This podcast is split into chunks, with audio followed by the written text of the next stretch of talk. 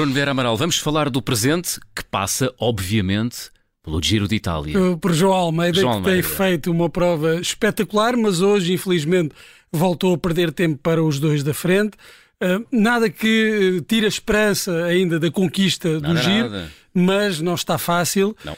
Amanhã serão 12, 18 km de, de contrarrelógio, Uhum. uma cronoescalada com fim no Monte Lussari, em que os primeiros 10 até são relativamente tranquilos. É verdade. Os primeiros É para 10 aquecer. km, mas os, os últimos 8 km empinam e de que maneira a subida tem uma inclinação média de 12%, é uma subida brutal. A João Almeida está neste momento a 59 segundos do líder Geraint Thomas e a 33 de Primoz Roglic. E amanhã não há estratégia de equipa, não há poupança de esforços. Amanhã é para botar lume e ir com tudo. O problema, lá está, são os outros, aqueles que estão à frente. Geraint Thomas tem estado a um grande nível, respondeu a todos os ataques. Só hoje é que perdeu ali dois segundinhos para Roglic. Depois, eh, eh, e este, Roglic, depois de uma quebra eh, na etapa em que perdeu tempo para Almeida e Thomas, parece já estar recuperado e na melhor forma. Seja como for, para João Almeida, o lugar no pódio deve estar assegurado, não deve estar em perigo, a não sei que aconteça. ah, Ou seja, o- na pior das hipóteses, acaba este giro em terceiro em lugar. terceiro lugar, e, e esta é a é segunda ótimo. vez, claro, é a segunda vez, eh, ou o segundo ciclista português a terminar num dos três primeiros lugares de uma das, das principais voltas, Vuelta, Tour e Giro, e eh, seja qual for eh, o final, que consiga amanhã eh, subir, passar do terceiro lugar ou fica em terceiro lugar, é sempre um grande resultado e também dá boas indicações para o futuro. Eh, continuamos a ter a esperança que João Almeida eh, consiga um dia ganhar uma das grandes voltas, mas ainda não está resolvida. Amanhã há esta cronoescalada e tu tens mais informações Tenho, porque não, históricas. não é impossível uh, João Almeida fazer amanhã história ou escrever o seu nome nos livros da história do ciclismo, porque uh, Tadej Pogacar, uh, que tem vindo a ganhar o, o- que já ganhou duas edições do Tour, uh, da primeira vez que ganhou, partiu para a penúltima etapa com uma desvantagem de 57 segundos, precisamente para Primoz Roglic, também esloveno. E- e, um, e, essa penúltima etapa era corrida também em cronoescalada, 32 eh, quilómetros acabando na mítica Planche de Belfi. Eh, Quem sabe, eh, quem conhece sabe que aquilo é diabólico. Uma Mas subida é um bocadinho, mítica- era um bocadinho mais, esse um bocadinho mais longo Sim, do que o de que o de amanhã. amanhã. Ahm, ainda assim, com pendentes de quase 20%, ou mais de 20%, aquilo é uma coisa, enfim. eh, É quase como estar a não subir escada.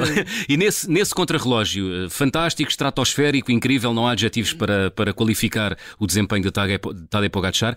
Ele ganhou 1 minuto e 57 ao seu rival, o esloveno Roglic. Portanto, eh, vamos esperança, ver. Há há esperança. esperança. Na volta à França, em 1989, na última etapa, também num contrarrelógio. LeMond. Exatamente. Ah, Greg Greg LeMond. Eh, que os franceses dizem Greg LeMond, roubou a etapa eh, e roubou o Tour. Ao francês. É um francês, Laurent, Fignon. Dos Oclins. Exatamente. O Le Monde tinha 50, e su- 50 segundos de atraso e acabou o Tour à frente 8 segundos numa etapa mais ou menos plana, plana, maioritariamente plana, tinha 24 km.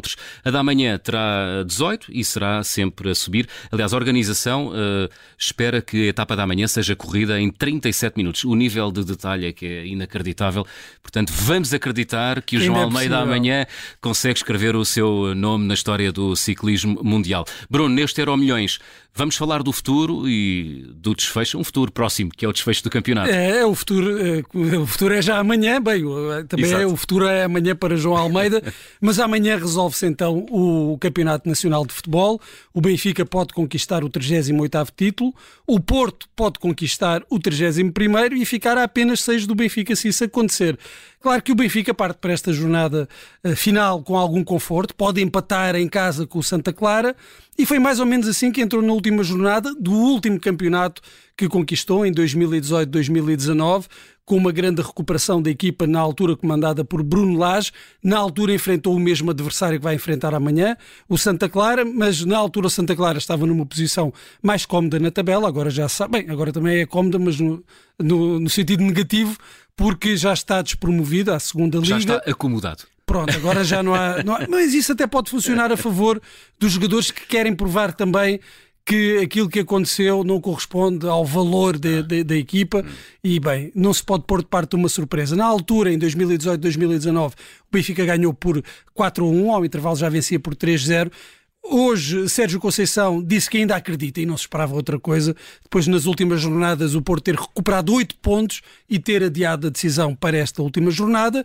Roger Schmidt disse que sim, o Benfica merece ganhar, eh, mas para isso é preciso ganhar, é verdade, o empate chega, mas é preciso mostrar em campo que merece ganhar. Imaginando, por exemplo, uma derrota do Benfica e uma vitória do Porto, não se pode dizer que seria um campeão injusto para uma equipa ganhar este campeonato, para o Benfica ganhar este campeonato, quer dizer, amanhã tem tudo uh, nas mãos para, para o fazer, uh, seria por demérito próprio que não o conseguiria fazer, mas tudo está em aberto. Hoje começa a última jornada do campeonato, é uma despedida do Sporting deste campeonato, já está em quarto lugar, não vai sair do quarto lugar, uhum. é uma despedida um pouco agridoce, um bocadinho mais amarga do que doce, e, e, já a pensar na próxima época, uhum. mas os olhos estão todos postos nos Jogos da Manhã, começam às 18 horas.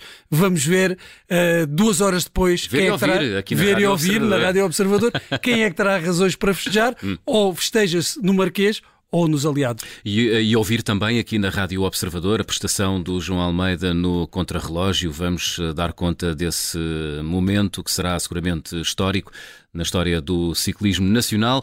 Oxalá, pelas razões que uh, invocámos aqui no início do Euromilhões, oxalá que seja também uma bonita página na história do ciclismo mundial.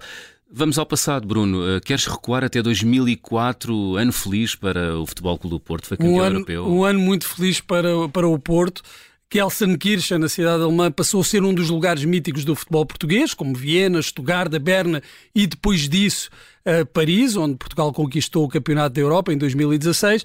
O Porto, na altura, treinado por José Mourinho, que na temporada anterior tinha vencido a Taça UEFA contra o Celtic de Glasgow, eh, sendo a segunda vez que um clube eh, português chegou a duas finais europeias consecutivas e a única em competições diferentes. O Benfica tinha chegado a duas finais da Taça dos Campeões em 61 e 62. O Porto chegou em 2013 e 2004, uma da Taça UEFA e outra da Taça dos, ou Liga dos Campeões. E este este Porto tinha uma particularidade, tinha várias, mas uma que se destaca quando olhamos para o 11 inicial é que tinha nove jogadores portugueses no 11 inicial. Ah. Uh, os dois estrangeiros eram brasileiros, Carlos Alberto, que inaugurou o marcador aos 39 minutos, e Derlei.